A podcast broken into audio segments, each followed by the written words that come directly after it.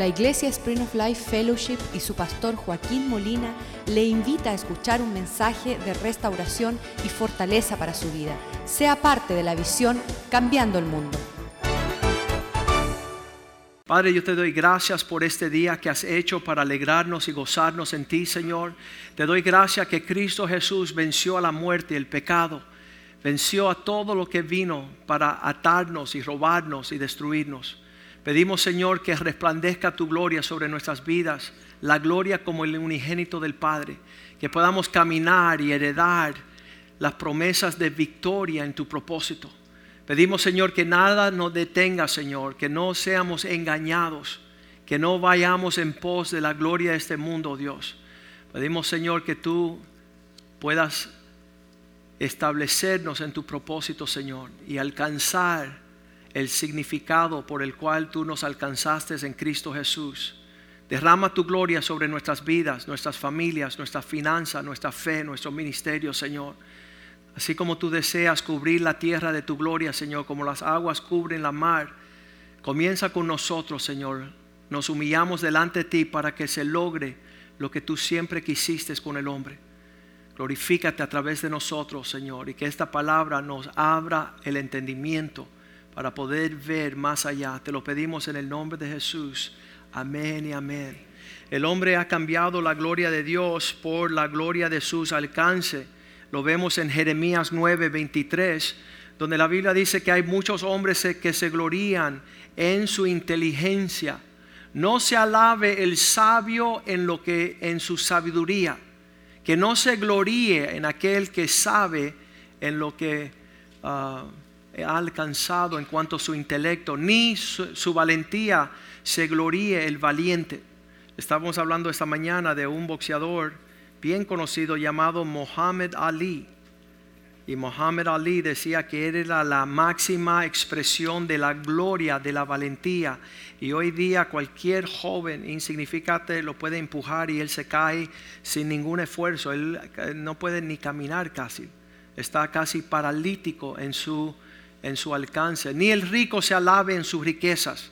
Vemos grandes fortunas. Ayer me estaba hablando mi hijo de en la universidad le habían dicho al principio del semestre, allá para agosto, le habían dicho que el hombre más rico en todo el mundo iba a ser un brasilero que había invertido toda su fortuna en el petróleo y en los últimos en el último mes ha perdido y, y perdió sus fortunas grandes este brasilero de los, de los barriles de petróleo de 100 fueron a 28 y toda su fortuna se limitó. No se gloríe el rico en sus riquezas, que toda esta gloria pasa según dice la palabra de Dios. Versículo 24 dice que la gloria del hombre sea en conocer y entender a Dios. Al gloríese en esto el que se hubiera de gloriar, en entenderme a mí y conocerme que yo soy Dios y que hago mi misericordia y juicio y justicia en la tierra, porque estas cosas es la que deseo, dice el Señor. Cuando estamos hablando del tema de la gloria, no lo entendemos mucho y no es algo que um, era lo que alcanzábamos nosotros de niños Hoy día yo puedo poner mi mano en la mañana sobre la cabeza de mi hijo mayor y decir, Señor, usa Nicholas para tu gloria. Llena su vida de tu gloria.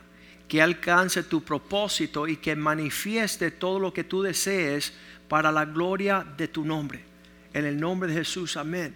Y así yo puedo hablar sobre la vida de mis hijos, pero mis padres no conocían la gloria del Señor, mis abuelos menos todavía, mis tíos tampoco, los primos no conocieron la gloria del Señor.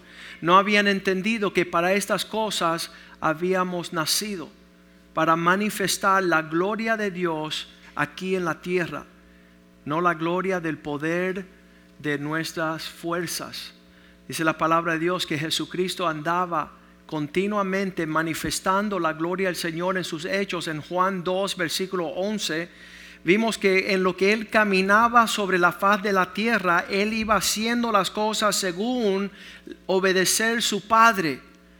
En este principio de señales hizo Jesús en Canaán de Galilea, manifestó su gloria Y de esta forma los que le seguían creían en él, porque él manifestaba, diga conmigo, la gloria de Dios. Él iba mostrando lo que Dios había de hacer sobre la faz de la tierra. Muchas personas no entienden allí en el Salmo 19, versículo 1, que los cielos cuentan la gloria del Señor. Los cielos son los que hablan que existe este poderoso Dios, creador de los cielos y la tierra. El firmamento anuncia la obra de sus manos. El contar la gloria del Señor es manifestar lo que es capaz de hacer las manos de Dios. Y el hombre tiene una gloria y su poder y sus fuerzas y la gloria de este mundo muchas veces es extendida. Me acuerdo cuando me gradué de, los, ah, de las academias de la escuela de leyes, cuando me gradué y me recibí de abogado los abogados se maravillaban, este joven brillante, venga para nuestro bufete para que puedas trabajar y ganar mucho dinero. Y le decían, no, es que yo fui creado para manifestar la gloria de Dios, no para tener grandes fortunas, sino que Dios iba a manifestar su, la obra de sus manos a través de mi, de mi vida, diciéndole, Señor, que no sea mi gloria, que no sea en base de mis fuerzas que no sea mis pensamientos, que no sea mi alcance. Quiero ver tu gloria. Quiero ver lo que tú eres capaz de hacer y Dios lo está haciendo. Me gozo en la fidelidad del Señor para manifestar sus obras en nosotros desde el principio. Así dice la palabra de Dios, que el hombre fue creado para este propósito. Lo dice allí en el um, Salmo 8, versículo 4, cuando el salmista le pregunta a Dios, le dice, ¿quién es el hombre para que tengas memoria de él? ¿Por qué Dios quiere tener algo que ver con nuestras vidas? ¿Qué es lo que Dios quiere tener con nuestra vida? ¿Qué es el hombre para que tengas de él memoria? Y su hijo para que lo visites. Y el hijo de su hijo para que lo corones. De una promesa. Ahí está, versículo 5 dice, lo hiciste un poco menor que los ángeles para coronarle de gloria, de honra. Esas dos palabras, kabod, en el hebreo significa algo con un peso reverente, un peso que, que es una referencia, las cosas que permanecen, no las cosas pasajeras. Dios había creado el hombre para siempre habitar en su presencia y disfrutar de él. Hoy día están naciendo en esta iglesia, habíamos anunciado que iban a venir 11 bebés, iban a haber nueve niñas y dos varones. Y ya están naciendo, ya nació la, hija de Pastor Palma, una preciosa princesa Juliana. Nació también la de Natasha, que se llama Gianna Sofía. Nació también uh, Bella, la de uh, Chabelín. Hoy, ayer cumplió un añito Camila, Está, llenándose la iglesia de estas bebés. Y sabes que no son 11, ahora son 13 porque vinieron dos y me dijeron, pastor, por ahí tengo un regalito que viene. Ya me, me sorprende que no son 11 ni 12, ya son 13. La iglesia está creciendo y se está llenando esta iglesia de la gloria del Señor. Estamos viendo la manifestación de esas criaturas que Dios tiene, ya vienen con propósito, ya vienen con un entendimiento que Dios le puso en un vientre de padres que aman a Jesucristo, que aman su iglesia, que quieren ver la gloria de Dios sobre la tierra. Y no era el caso con nuestros abuelos. Nuestros abuelos decían, no, no tengan hijos porque vienen los problemas, vienen los asuntos, las dificultades.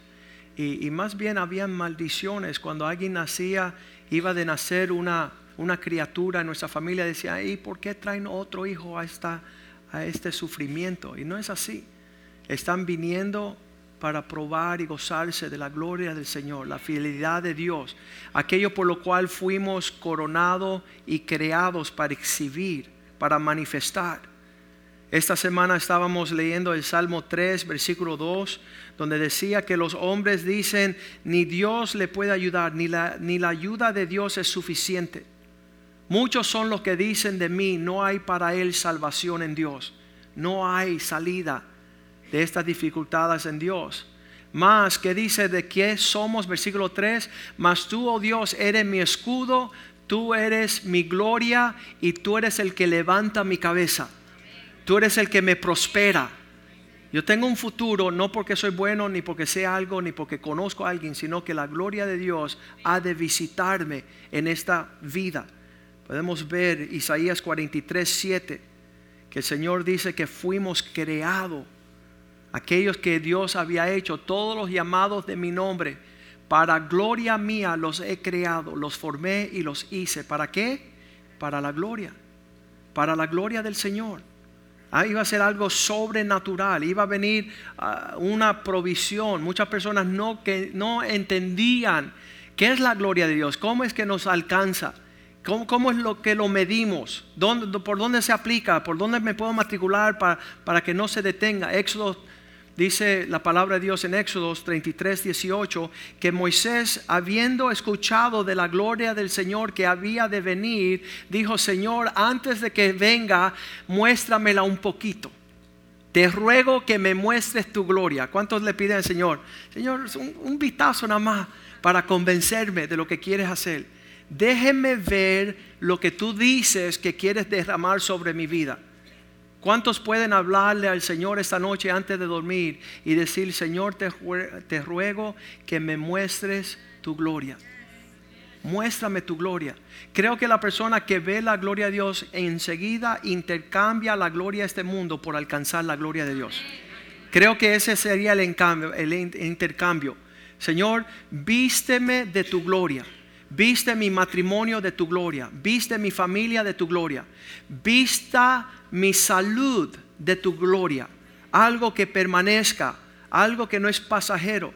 Decía una mujer que ella salía con su familia en el verano a la playa y que siempre hacía unos castillos de arenas así, ah, qué rico, eh, edificar un castillo de arena.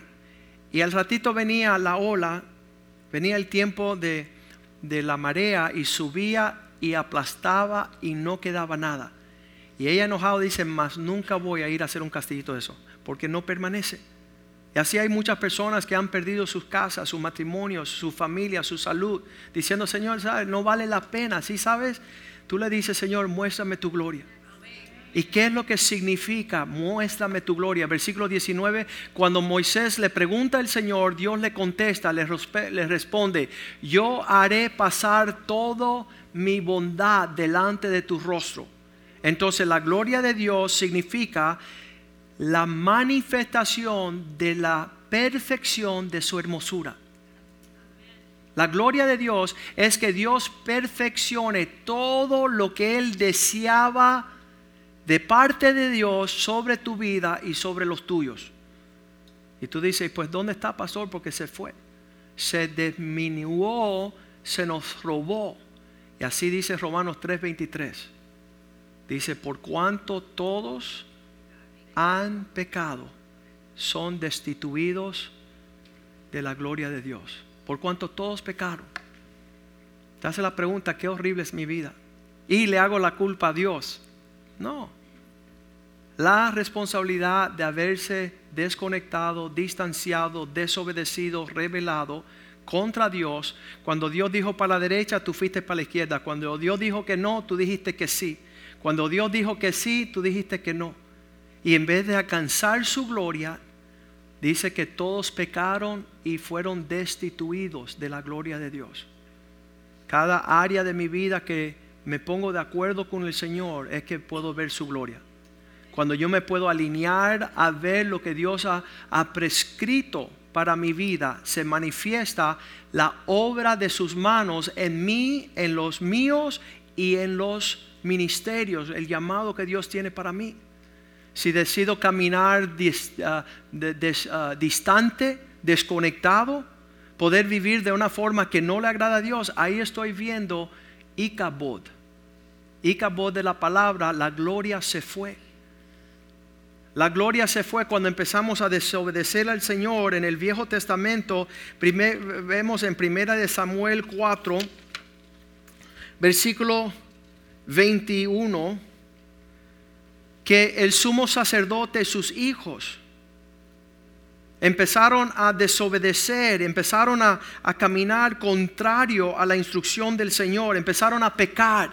Y cuando la esposa del el hijo de Elí, el sumo sacerdote fue a dar a luz, dice, y llamó al niño Icabod, diciendo, se fue la gloria de Israel. Se despidió la gloria de Dios sobre su pueblo. Por haber sido tomado el arca de Dios, perdieron la presencia del Señor y por haber muerto su suegro, el sumo sacerdote Elí, y su marido había muerto también. En toda la área había la expresión de que no existía la mano de Dios, que no se estaba cumpliendo el propósito de Dios, donde las personas estaban robando, mintiendo, saliendo con las suyas y terminados avergonzados cuando dio el fruto de todo este comportamiento desagradable. Al niño le pusieron Icabod, significa la gloria se fue, ya no es. Todas las cosas que Dios ha hecho desde que Cristo vino a la tierra era según su propósito en Cristo, para restaurar su gloria sobre su pueblo. Juan 1.14 dice que cuando llegó Jesús pudimos ver a el dice aquí el verbo fue hecho carne hablando de Jesús habitó entre nosotros y vimos su gloria gloria como el unigénito del Padre, lleno de gracia y de verdad. Cuando Cristo vino, vino para reparar y conectar y restituir toda la gloria que el hombre había perdido. Él empieza a manifestar las obras de Dios sobre la tierra. En Juan capítulo 9, versículo 1, cuando los discípulos ven un hombre ciego desde su nacimiento, al pasar vio Jesús un hombre ciego de nacimiento. Imagínate lo que estás caminando y estás viendo cosas que eh, restan la gloria del Señor. Una persona ciega, eso, eso no le da gloria a Dios. Eso es que, que, fue destituido de la gloria del Señor. Versículo 2 dice, al ver este hombre ciego de nacimiento, le preguntaron sus discípulos, rabí, maestro, ¿quién pecó? Ya estamos viendo que no hay gloria aquí. Entonces, ¿de quién es responsable por la falta de gloria? ¿Sus padres?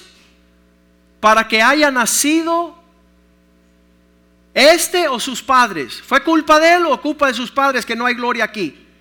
Y Jesús dijo, no, no se trata que fueron el pecado de su papá ni de él. Dice, respondió Jesús, no es que pecó este ni sus padres, sino que las obras de Dios sean manifiestas en él. En otras palabras, que la gloria de Dios se restaure en él. Que Dios pueda volver lo que es la perfección de la belleza de su gracia sobre nuestras vidas. Eso es lo que se define la gloria. ¿Qué es lo que falta gloria? Puede ser tus finanzas. Habíamos hablado que Dios desea que cada uno de su pueblo tenga la medida de abundancia suficiente para ti y suficiente para entregar a otros para cambiar su lamento en baile, para poner el rostro de alegría en aquel que no tiene. Y eso es eh, manifestar la gloria de Dios en Juan 10:10, 10, cuando él dice estas palabras, el, el ladrón vino para matar, robar y destruir. Vino para hurtar, matar y destruir. Yo he venido para que tengan vida y a la medida de abundancia. Y tú dices, pues pastor, esa no es mi vida. Entonces pídele al Señor que derrame su gloria sobre ti.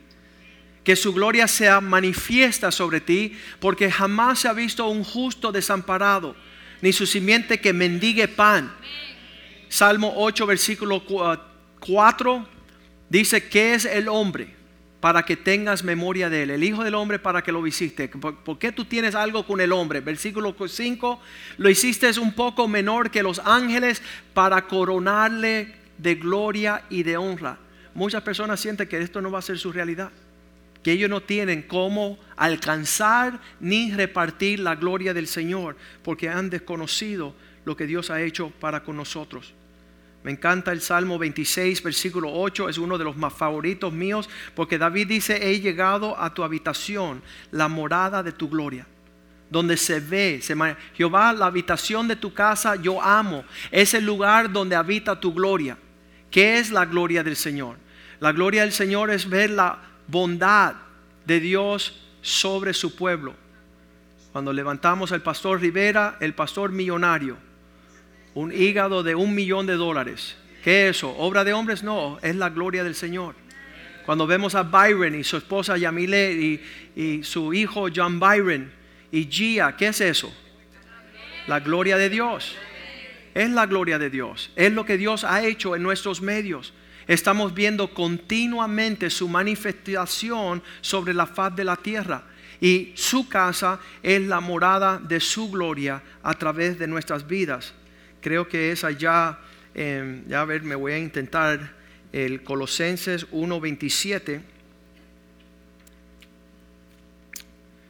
Cada vez que se manifiesta en nosotros la obra de Dios, podemos decir de esa forma, podemos decir que es la gloria de Dios en nosotros, a quienes quiso dar a conocer las riquezas de su gloria, eh, de este misterio entre los gentiles, que es Cristo en vosotros, la esperanza de gloria. Hay el, el que habita en nosotros, desea hacer la voluntad de Dios, obedecerle, conectarse caminar en el propósito de Dios, poder poner su palabra por obra. La esperanza que tenemos de gloria es que Cristo se haga real en nosotros. Cuando somos mentirosos, somos ladrones, somos, estamos esquivando, somos rebeldes, incrédulos, producimos algo feo que no es la gloria de Dios, se llama Icabod, es muerte, es vergüenza. No da luz, no da claridad a las naciones. Isaías 60, versículo 1 dice, para este propósito vino Jesús, levántate y resplandece. Levántate y muestra lo que Dios está haciendo porque ha venido tu luz y la gloria de Dios se he visto sobre ti. La gloria de Dios la podemos ver en tu vida porque ya no eres desobediente, mentiroso, ladrón ya no eres un irresponsable, ya no estás caminando en tu propia prudencia. La gloria se ve y resplandece como luz cuando viene sobre ti la gloria. ¿Qué dice el versículo 2? Gran tinieblas cubren la tierra, oscuridad las naciones, no hay gloria. Está aumentando más y más y cabod. La gloria se fue. Estamos celebrando brujos y brujas, mentirosos y ladrones mal vulgares. Estamos eligiendo personas a la presidencia que, que no saben gobernar su propia casa, su propia familia. Y ya no es la medida de excelencia. Dice, porque a estas tinieblas que cubren la tierra, oscuridad las naciones, más no es así sobre ti. Sobre ti amanecerá Jehová y sobre ti será vista la gloria de Dios. Se cumple. ¿Sabes cuando un hombre mantiene un matrimonio a largo plazo, eso no se llama el poder del hombre, sino la gloria de Dios? Cuando una familia está en paz y prosperidad y propósito en el Señor, eso es la gloria del Señor. Cuando hay una sonrisa sobre la faz de nuestros jóvenes, están en paz, están gozándose, no están amargados y feos. El domingo pasado hubo un fenómeno en la tierra.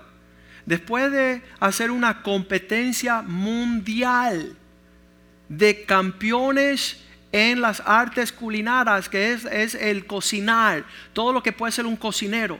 El que, aquel que escogieron número uno sobre todas las naciones, se pegó un tiro y se tomó su vida después que le nombraron número uno. ¿Sabe? Eso se llama Icabod. Las personas no quieren vivir donde están hastiados de su alcance, de sus méritos, de sus propios caminos. Y este joven de 44 años toma su vida y no está ni siquiera poder celebrar lo que quedaba en su vida, que eran los esfuerzos de sus obras y su, y su fuerte trabajo. Cuando Cristo dice, no fue aquel ciego el culpable, sino para que yo pudiese glorificar mi nombre. También en el tiempo, en Juan 11, donde versículo 4 está la muerte de Lázaro, sus hermanas están súper llevadas y abrumadas por esta situación. Ellos le dicen, Jesús, ¿sabes? Llegaste tarde. No podemos hacer nada. Oyéndolo Jesús estas palabras, dijo, esta enfermedad no es para muerte, sino para la gloria de Dios. Para que el Hijo de Dios sea glorificado por ella. El lunes fuimos a orar por una joven en el hospital de Jackson, 15 añitos, está entre la vida y la muerte. Los padres querían también que orásemos por un joven de 16 años que era compañero de salón de estas jóvenes que están muriendo de cáncer. Y uno dice, ¿sabes qué? Yo no, ni me voy a acercar ahí porque ya han dicho que van a morir ambos. Y podemos acercarnos en el nombre de Jesús y orar por ambas criaturas. Y hoy dice que los riñones de la joven la habían dejado de funcionar y, nos dieron mensaje hoy que ya están funcionando los riñones. Estaba en diálisis, pero la gloria de Dios en el nombre de Jesús se manifiesta cuando su pueblo se viste de poder, cuando su pueblo entiende que Dios los llamó no para seguir en vergüenza y en rebelión, sino que podemos ser coronados de gloria y de honra. Satanás quiere siempre mostrarte a ti que tú no puedes lograr la perfección de la belleza del Señor. Usted dile, tú eres un mentiroso.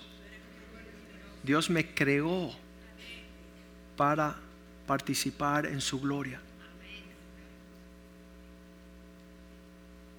Oyendo de esta enfermedad, dijo, no es para muerte, sino para la gloria de Dios.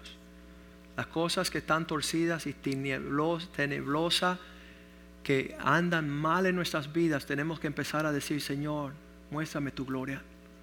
Muéstrame lo que tú quieres hacer en la ausencia aún de yo poder entender cuando está diciéndole eso a las hermanas, que esto no era para muerte, sino para glorificarse, estaba el requisito allá en el en versículo 38, donde Jesús le dijo, cuando él cansaba, dice que Jesús profundamente conmovido otra vez vino al sepulcro y era una cueva y tenía una piedra puesta encima. Versículo 39, él le pide que la piedra se mueva quitar la piedra. Marta, la hermana de el que había muerto, le dijo, Jesús, hiede ya porque hace cuatro días hermano murió. Esta, esta situación está negra, tenebrosa, apesta. No hay esperanza, aquí nada se puede hacer. Y Cristo le responde estas palabras en el versículo 40, donde Él dice, no te dijo, no te he dicho que si creyeres verás la gloria de Dios. Si caminas en mi propósito, lo que tú pensabas que estaba muerto va a resucitar. Lo que tú pensabas que estaba enfermo va a sanar. Las finanzas que están torcidas y vacías en pobreza van a tornar en prosperidad y éxito porque la gloria de Dios ha de prevalecer en todos estos asuntos. Nosotros somos los que estamos desconocidos de esta gloria. No conocemos que Dios dice en las cosas, primera de Corintios 10, 14, 10, 31. de Corintios 10, 31 dice que cuando vivamos en esta vida, si pues comemos o bebemos o hacemos otras cosas, hacerlo todo para la gloria de Dios. Si usted trabaja, hágalo para la gloria de Dios. Si usted se esfuerza, hágalo para la gloria de Dios. Deja que se vea Cristo en todo lo que tú hagas para que las personas puedan alcanzar, ver el resplandecer de su gloria. Juan 12, 41, ah, cuando los profetas de tiempos antiguos veían lo que Dios quería hacer, hablaban en estos términos. Dice, Isaías dijo esto cuando vio su gloria y habló acerca de él. Es algo tremendo. Cuando llegamos al hospital y vimos el rostro de la muerte, padres desahuciados, médicos allá reunidos y se están perdiendo su tiempo, y llegar a decir, yo he visto la gloria de Dios antes y la voy a ver de nuevo. Padre, en el nombre de Jesús haz tus maravillosas obras para que aquellos que contemple tu bondad te puedan glorificar, te puedan celebrar, puedan regocijarse. Y sabes que nosotros somos golpeados en nuestra fe porque es nosotros somos portadores de este mensaje de la gloria del Señor. Dios desea cubrir la tierra de su gloria. Todos los lugares donde hay tinieblas, donde las cosas están fuera de orden, donde las personas no están escuchando a Dios, Dios desea poner en su orden. Desea establecer su reino y nosotros somos que proclamamos esa gloria.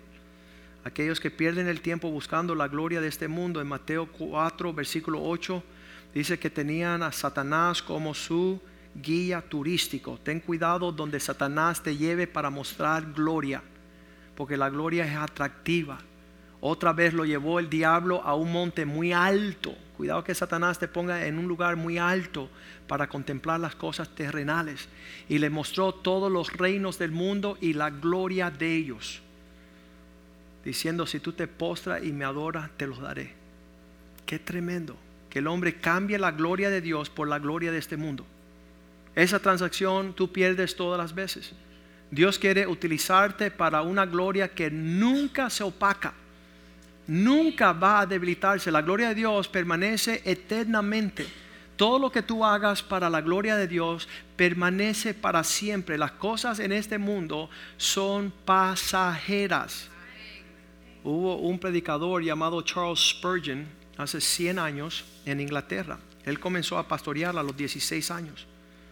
Si tú haces una búsqueda de todas sus obras ministeriales y pastorales, hasta el día de hoy han pasado 100 años y están más grandes hoy que cuando él estaba vivo. ¿Cómo es eso? Porque él vivió para la gloria del Señor. Todos los orfelinatos, todas las agencias, todas las instituciones que estableció en el propósito de Dios hasta este día están vigentes y fuertes y sólidos. Pero Satanás quiere que tú te rindas y que tú vayas por la gloria de las cosas pasajeras. Dice la palabra de Dios que las cosas pasajeras quedan fuera de orden. Lo vamos a leer bien rapidito. Salmo 49, 17. Diciendo, cuidado que tú no vives por lo temporal, porque cuando muera no llevarás nada contigo, ni descenderá tras de él su gloria. El hombre que vive para su propia gloria muere al instante que él muere y no desciende con él su gloria. Dios quiere utilizarnos a todos para que su gloria. Vamos a leer uh, Primera de Pedro 1:24. La gloria del hombre es como la flor del campo que cuando sale el sol pierde todo su encanto porque toda carne es como la hierba, toda la gloria del hombre como la flor de la hierba. La hierba se seca y la flor deja de existir, deja de dar su perfume. Pero no es así aquellas personas que conocen y viven para la gloria del Señor. Estaban los hombres sabios, se reunieron, dijeron, vamos a escribir un catecismo para que las personas entiendan cuáles son las cosas más importantes de esta vida. Y el término número uno dice que el hombre fue. ¿Cuál es el propósito final de todo hombre? El propósito final de todo hombre es glorificar a su Padre que está en el cielo. Glorificar a Dios. Así dijo Jesús en Juan capítulo 17, donde él dice, Señor, ya lo que me hiciste hacer aquí en la tierra, ya la terminé. Juan 17, versículo 1. Él estaba orando antes de partir, dice, estas cosas habló Jesús y levantando sus ojos al cielo dijo, Padre, la hora ya ha llegado, glorifica a tu Hijo para que también tu Hijo te glorifique a ti.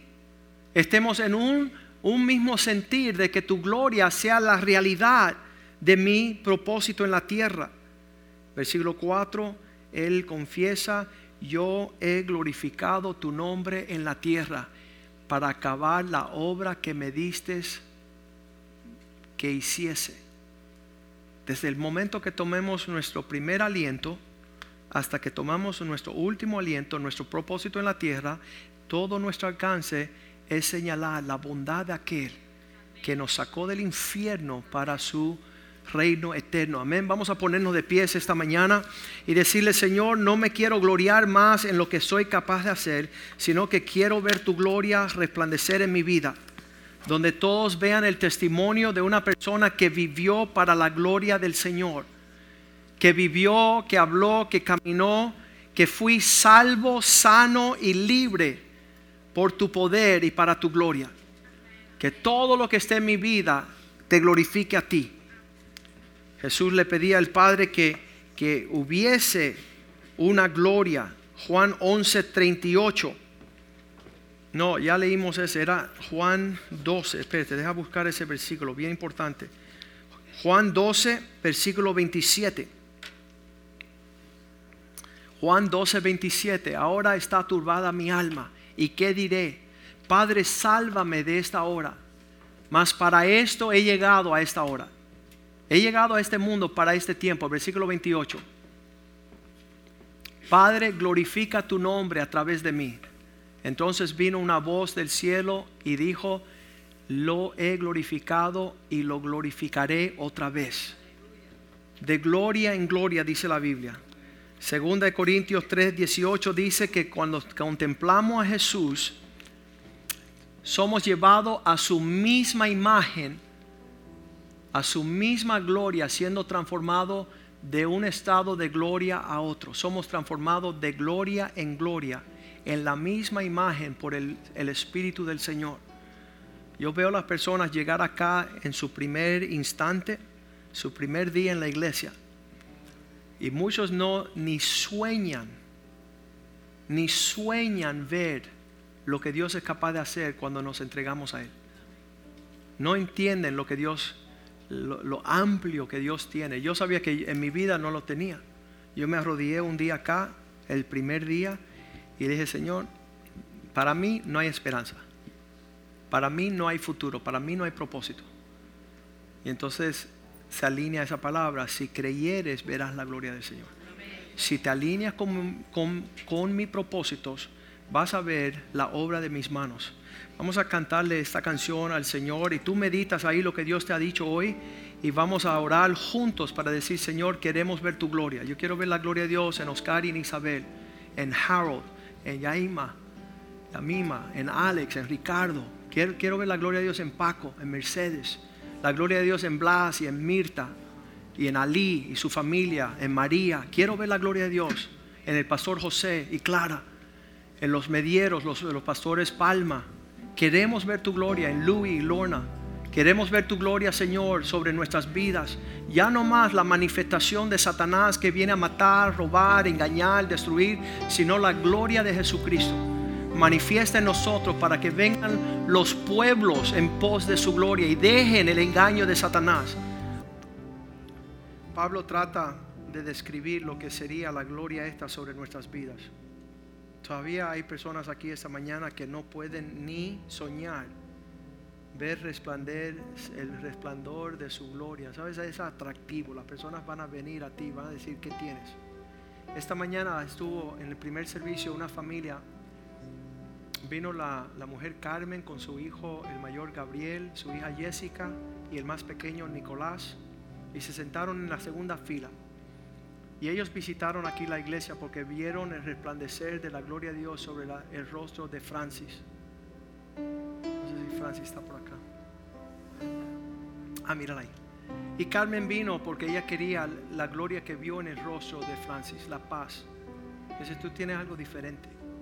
Y cuando tú me hablas de tu esposo, tú lo hablas con un atractivo que yo quisiera tener el atractivo. Y ella vino esta mañana y sus hijos vieron la gloria de Dios en este lugar. Se fueron así súper impactados. El papá todavía está buscando la gloria de este mundo. Piensa que ser joyero es algo glorioso. No hay nada comparado a tener la gloria de Dios sobre nuestra vida. Y Pablo hablando de esta gloria en 2 de Corintios 3:13 dijo, "Esta gloria no es como la gloria que vino a Moisés. Después que él le pidió al Señor ver su gloria, dice que él subió al monte y él regresó con un resplandor en su rostro tan grande que se tenía que tapar." Dice, y no como Moisés que ponía un velo sobre su rostro para que los hijos de Israel no fijaran la vista en él a fin de aquel, aquello de que había de ser abolido. Versículo 14. Dice el 14. Pero el entendimiento de ellos se embotó. Dice, porque hasta el día de hoy, cuando leen el antiguo pacto, les queda el mismo velo no descubierto, no pueden ver claro, el cual por Cristo es quitado. Entonces sigue y habla diciendo, versículo 15, y aún a este día de hoy cuando se lee Moisés, el velo está puesto sobre el corazón de ellos. 16. Pero cuando se convierten al Señor, el velo se quitará. Ellos van a ver el propósito de Dios para sus vidas. Y yo no tengo duda que cuando nosotros realmente, es un misterio, ¿no? Después del primer servicio yo vi a los hermanos salir, yo vi a algunos que decían, yo quiero su gloria. Yo quiero que esa gloria me alcance. Yo voy a alinearme para que eso sea una realidad en mi vida. Y para mí es gozoso ver que hay un esfuerzo, no solamente individual, sino corporal las personas conocen, la gente que viene a esta iglesia, la seriedad que tenemos, nuestro testimonio en la ciudad y en las naciones, es que no estamos haciendo un circo para mostrar la gloria de nuestra necedad. El poder de Dios que habita aquí levanta a los muertos, restaura los matrimonios, convierte, a los hombres cobardes en hombres valientes, hombres dispuestos de, de pelear para que la gloria al Señor sea manifiesta sobre nosotros, sobre nuestra iglesia, sobre nuestros hijos. Y, vamos en pos de eso. Padre, yo te doy gracias por la palabra esta mañana. Y yo reprendo a Satanás que quiere mostrarnos la gloria de este mundo y vamos en pos de ella para depositar gran fortunas en alcanzar lo que es una mentira, porque Él es Padre de mentiras.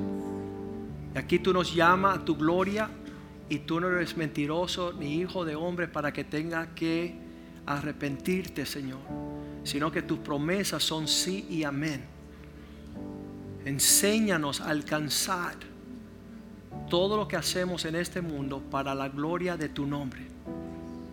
Porque ahí vamos a ver una prosperidad inagotable, de salud, de paz, de gozo, de gran alcance y propósito en la tierra, Señor. Danos un discernimiento y una percepción por alcanzar lo mejor. Ayúdanos a creer en el medio de nuestra incredulidad para poder ver tu gloria y tu poder. Te lo pedimos en el nombre de Jesús. Amén y amén. Hoy día tenemos una paella y para todos que puedan disfrutar, Alex Paella está con nosotros. Vamos a ir a celebrar el almuerzo con él.